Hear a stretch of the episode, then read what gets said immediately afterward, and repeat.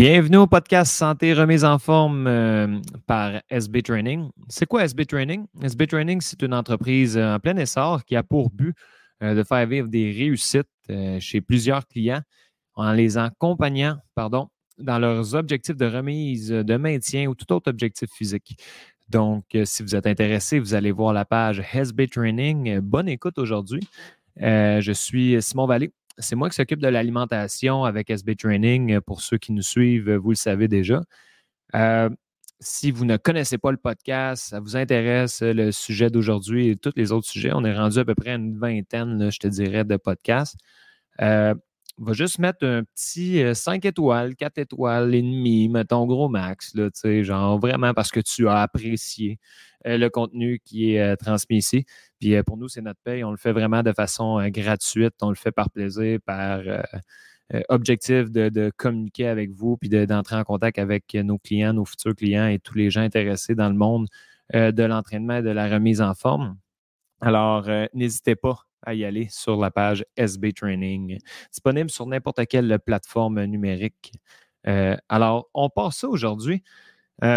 Aujourd'hui, je voulais parler d'un sujet qui euh, me touche beaucoup euh, parce que moi-même, je me considère en être un. Euh, je voulais parler aussi de ce sujet-là parce qu'en parlant avec plusieurs de nos clients, c'est quelque chose qui revient souvent.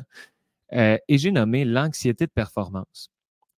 L'anxiété de performance, c'est quelque chose qui se développe quand on perd un peu le fil de pourquoi on fait les choses. La performance dans un sport, la performance euh, dans un objectif, euh, c'est quelque chose qui naturellement va venir parce qu'on est dans l'objectif d'atteindre des résultats. Quand on veut atteindre des résultats, ben veut, veut pas, on a en tête une certaine performance, on a une rigueur à emmener et on s'attend à des choses. Là où ça va moins bien, c'est quand l'anxiété de performance, euh, c'est quand la performance, pardon, nous procure une certaine forme d'anxiété parce que, veux, veux pas, euh, à travers les années, on devient avec une population qui est euh, beaucoup plus connectée, euh, chacun d'entre nous. on a juste à penser à toutes les, plateformes numériques qui sont, qui sont disponibles maintenant, que ce soit euh, on parle dans le milieu de l'entraînement, mais on a des applications comme Strava, on a, des, on a une monde qui calcule tous nos faits et gestes à chaque jour. On a des, euh, des les réseaux sociaux dans lesquels les gens partagent des choses qu'ils font. Fait que tout ce phénomène-là, ça a des belles choses, mais ça l'emmène aussi, veut pas, une attente de la performance parce que euh, tout ce qui est norme, tout ce qui est plus standard devient des choses qui sont facilement accessibles pour tout le monde. Puis, il faut faire attention là-dedans parce que souvent, on va tomber dans cette espèce de cercle vicieux-là. Puis c'est là que, euh, une fois qu'on est dedans, mais ben, qu'on peut avoir de la difficulté à s'en sortir. Fait le but du podcast aujourd'hui, c'est vraiment de vous montrer que on est tous un peu là-dedans.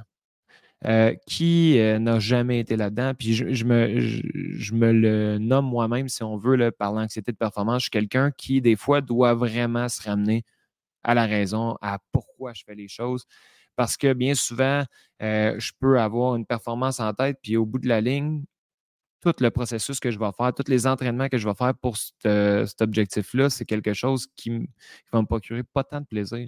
Donc, des fois, on a vraiment à se questionner. Je vais vous ramener à votre enfance. OK? Euh, à l'enfance, là, on s'entend. moi, j'ai trois jeunes enfants. Euh, sans, sa vie, c'est heureux. Quand il y a une émotion qui rentre en eux, ça pleure, ça, peut crier, ça peut se fâcher, mais c'est 100% pur. Puis les enfants, c'est ce qui est beau avec ça, c'est que il y a cette espèce de naïveté-là à, une jeune, un jeune âge qu'on ne se soucie pas de tout ce qui est autour, autre que nos émotions, puis euh, être avec les gens qu'on aime. Euh, pourquoi je parle de l'enfance? C'est que on profite de la vie sans trop se questionner. Puis plus on va vieillir, bien, plus il va y avoir des standards, des normes qui vont venir en bout de compte, puis que ça va venir changer un peu notre façon de penser. Euh, on a juste à penser à l'école. À l'école, moi, j'étais sur le cul de, voir vraiment. Là, euh, moi, j'ai mon neveu est super bon au hockey. Euh, puis pour avoir accès à son programme sport-études au secondaire, ils regardent les notes à partir de quatrième année. Donc, imaginez-vous un jeune de 9 ans qui a déjà une, pression de performer à l'école à 9 ans, quand l'objectif principal, selon moi, ce serait d'apprendre avec le plaisir. Donc, il y a beaucoup d'écoles qui font ça présentement, qui instaurent les projets pour l'apprentissage. Puis, je trouve ça vraiment intéressant, mais à quel point, des fois, on peut réaliser qu'il y a une pression qui est mise très jeune chez nos jeunes. Dans le sport, on a du sport élite déjà à partir de 7-8 ans. À 7-8 ans, si j'avais pu faire un background sur ma vie, euh, revenir, pardon, dans, dans les années, moi, à 7-8 ans, je veux juste toucher au plus de sport possible dans l'objectif d'en aimer un plus qu'un autre, puis euh, de me découvrir une passion. Mais à 7-8 ans, on est déjà là. puis je prends l'exemple du hockey, je prends l'exemple du, baseball, n'importe quel autre sport. Les jeunes peuvent pratiquer de 3, 4, 5, 6, 7 fois par semaine avec des matchs. On est toujours dans la performance, on est toujours dans, on les pousse. Puis à un moment donné, je me questionne beaucoup à avoir tout la limite. Puis à cet âge-là, ce qui arrive, c'est que des fois, on ne se questionnera pas à Hey, ce que je fais présentement, c'est-tu en train de me saboter? Est-ce que je le fais pour le plaisir? Est-ce que je le fais pour moi ou je le fais pour les autres? Mais plus on va vieillir avec cette espèce de thinking-là de je dois performer pour réussir, je dois faire ça pour réussir, mais dites-vous que ça va rester ancré en vous. Ça va devenir comme un, mécanisme normal euh, lorsque vous allez penser à des choses, de toujours ramener une performance avant tout. Puis en vieillissant, cette performance-là, ben, elle va se traduire dans plein d'autres choses complètement euh, irrationnelles. Euh, je parlais, moi, je prends mon exemple, des fois, je me réveille le matin, tout de suite, je regarde ma montre pour voir c'est quoi la nuit que j'ai dormi. quand on fait un, un, entraînement, première des choses que je vais faire, je vais ouvrir mon Strava pour voir, tu sais, y a-t-il quelqu'un qui m'a encouragé? oui, ça peut être plaisant. Oui, c'est le fun des fois de voir que les efforts que tu fais sont, sont, gratifiants. C'est, tu réussis, puis ça peut être super. Mais si l'objectif principal, avant tout, n'est pas le plaisir, puis si l'objectif principal, c'est de se conformer, d'essayer d'atteindre le plus de performance possible, à un moment donné, on va le frapper, notre mur. Ce mur-là, une fois qu'on le frappe, ben, il est difficile à remonter. Tout le monde va être capable de la remonter, mais il est difficile à remonter. Donc, l'objectif, c'est de se ramener un peu à quand on était jeune, c'est quoi qui nous procurait du plaisir? Puis de nous ramener à cette espèce de thinking-là plus léger de dans la vie, si je fais les choses avec du plaisir, ben, je vais toujours avoir du plaisir. Et je ne m'emmènerai pas. La performance, là, gang, elle va finir par venir pareil. Pourquoi? Parce que tu vas avoir fait les choses par plaisir. Quand on aime quelque chose qu'on fait, bien, on finit par le réussir parce qu'il n'y a pas une atteinte de performance derrière ça. Euh, je nous ramène à. Euh, je vais parler d'un exemple de course. Euh, moi, mon premier demi-marathon, je m'en souviens, moi, la pandémie commence, je ne cours pas du tout. puis là, on est à la maison. Je me dis, bon, c'est le temps, je me lance. Je me donne vraiment une chance d'aimer la course. On est peut-être rendu au mois de mars 2020. Euh, fait que je commence à courir. Euh, bon, 5 km. Euh, je me donne l'objectif de 10 km. OK, j'ai de la difficulté, mais je le fais quand même. Et ensuite de ça, ben, vient l'idée de m'inscrire à un demi-marathon. Donc, je m'inscris à un demi-marathon du Petit Train du Nord. Et tout le long de mon entraînement, je focus beaucoup sur le temps par kilomètre. Donc, je m'en vais faire une sortie, je vois que je m'améliore. OK, cool, cool, cool, j'adore, j'adore, j'adore. Puis à un moment donné, j'atteins comme un plateau. Puis là, mes performances diminuent. Euh, je n'avais pas pris de plan d'entraînement avec un vrai coach. Je, me l'étais fait euh, un peu random, en parlant avec du monde, un peu conseil, euh, des petits conseils à gauche, à droite. Puis, quand je suis arrivé au demi-marathon du Petit Train du Nord, moi, mon seul objectif dans ma tête, c'était cours-là en bas de 5 minutes du kilo. Jamais je me suis dit, hey, tu t'inscris à un événement, là, va t'amuser. Qu'est-ce qui est arrivé? Ben, les 15-16 premiers kilos, j'étais à 4,59 du kilo, puis j'étais dans ma zone. Puis à un moment donné, ben, le mental, puis je frappe un mur, puis ça devient un petit peu plus difficile. Les trois derniers kilomètres, je les ai courus à 6,30 à peu près du kilo. J'ai fini ma course. Ma blonde est là avec. Là, j'avais juste un enfant à cette époque-là. Ma blonde est là avec euh, mon gars dans, mains, dans ses mains. Je finis ma course. Je suis brûlé, mais j'ai l'impression d'être brûlé plus mentalement que physiquement. Puis, la première des choses que je fais, c'est être déçu. Être déçu de ma performance, être déçu du fait que je n'ai pas fait cinq minutes du kilo. Ma blonde est là avec mon gars, ils sont fiers de moi. Ils ont un an, j'ai commencé à courir, puis en un an, j'ai été capable de faire un demi-marathon. Mais le focus était tellement sur la performance que j'ai oublié l'objectif principal qui était de juste réussir un demi-marathon. Puis posez-vous la question à chaque fois que quelqu'un vous parle d'un événement sportif. Euh, hey, je me suis inscrit à un demi-marathon. Euh, bon, la première des choses qu'on va faire, c'est souvent on va, demander l'objectif l'objectif de temps, l'objectif de performance. Parce qu'on s'entend qu'un demi-marathon puis un marathon, c'est un objectif en soi. Puis posez-vous la question, puis je suis sûr que vous vous retrouvez dans le même panier que moi, mais quelqu'un qui vient de compléter un événement, la première, des fois, la première question que les gens vont poser, c'est Ah ouais, tu l'as fait en combien de temps? Man, tu as fait un demi-marathon, tu as fait un marathon, tu as fait un demi-Ironman, tu as fait un name it tu as fait un exploit physique que beaucoup de monde aimerait faire, puis tu l'as complété. Puis je suis sûr que si tu l'as complété avec du plaisir, tu as réussi à faire de quoi de bien, puis la performance va être venue avec. Mais si la première des questions qu'on disait, c'est Hey, as-tu eu du fun à faire ça? As-tu bien été? Ça change le discours. Puis je vous invite à un peu vous, euh, vous amener là-dedans dans quand on fait quelque chose, on va faire ça, on va avoir du fun. Aujourd'hui, je vais en courir 5 km, mais je vais avoir du fun aujourd'hui. Le temps, je ne sais pas combien de temps je vais faire, mais aujourd'hui, je vais avoir du fun. À un moment donné, je vais me pousser, hop, me pousse trop, ralentir un peu, je vais avoir du fun.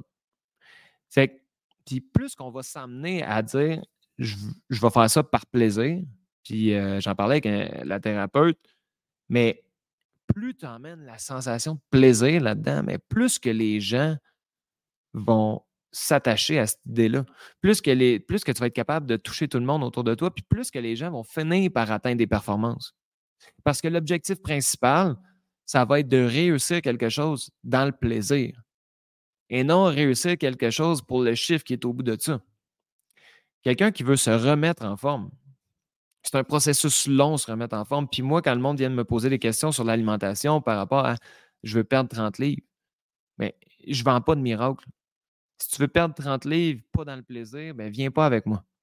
Si tu veux perdre 30 livres en donnant le temps que ça prendra, en apprenant, puis en ayant du plaisir à cuisiner, puis en apprenant à avoir du fun, à trouver des alternatives santé, viens avec moi. Ça prendra le temps que ça va prendre, mais on va, on va finir par atteindre notre performance. Pourquoi? Parce qu'on va l'avoir fait en premier lieu avec du plaisir. Il faut se ramener toujours à la raison de pourquoi on fait quelque chose. Dans la vie de tous les jours, quand on, achète quelque chose, ben, c'est parce que bien souvent, ça va nous, ça va nous faire plaisir. Euh, quand on fait une activité avec les enfants, avec la famille, on va le faire parce qu'on va avoir du plaisir à le faire. Mais dans le processus d'entraînement, dans un processus euh, d'atteindre, mettons, de, de, faire un métier plus tard, l'objectif, c'est d'avoir du plaisir à faire ce métier-là. Oui, il va falloir que tu bûches quand même, il va pas, il va falloir que tu t'entraînes, il n'y a rien qui arrive du ciel. Mais si tu n'as jamais de plaisir à le faire, c'est toujours la performance qui dédie tout, puis c'est toujours l'obtention d'un objectif qui, qui, gère ça, ben ça va être difficile de combler ça tout le temps. Il va toujours avoir quelqu'un plus vite, il va toujours avoir quelqu'un plus fort, il va toujours avoir quelqu'un plus drôle, il va toujours avoir quelqu'un plus intelligent que nous. C'est plate, mais si tu connais la personne qui est le plus intelligent, plus, plus ci, plus ça, Viens me le présenter, ça va me faire vraiment plaisir de l'accueillir dans un épisode de podcast, puis on va jaser avec lui. Puis je suis convaincu que ça ne sera pas le plus drôle, le plus simple, le plus ça.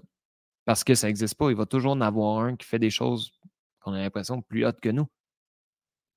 Mais au lieu de dire de vivre comme dans cette espèce d'effet-là, ben, félicitez-vous, soyez contents chacun pour les autres.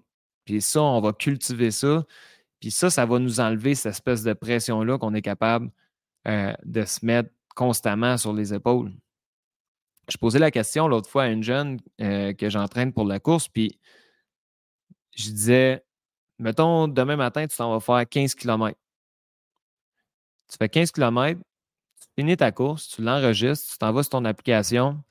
Euh, elle, c'est Strava qu'elle utilise. Donc, tu t'en vas sur Strava, puis deux heures après ton entraînement, personne t'a envoyé euh, un like ou un coup d'os qui appelle sur l'application? Comment tu réagis? Elle m'a dit, ben, je vais trouver ça whack, puis je vais, je vais me dire, what the fuck, c'est quoi le problème?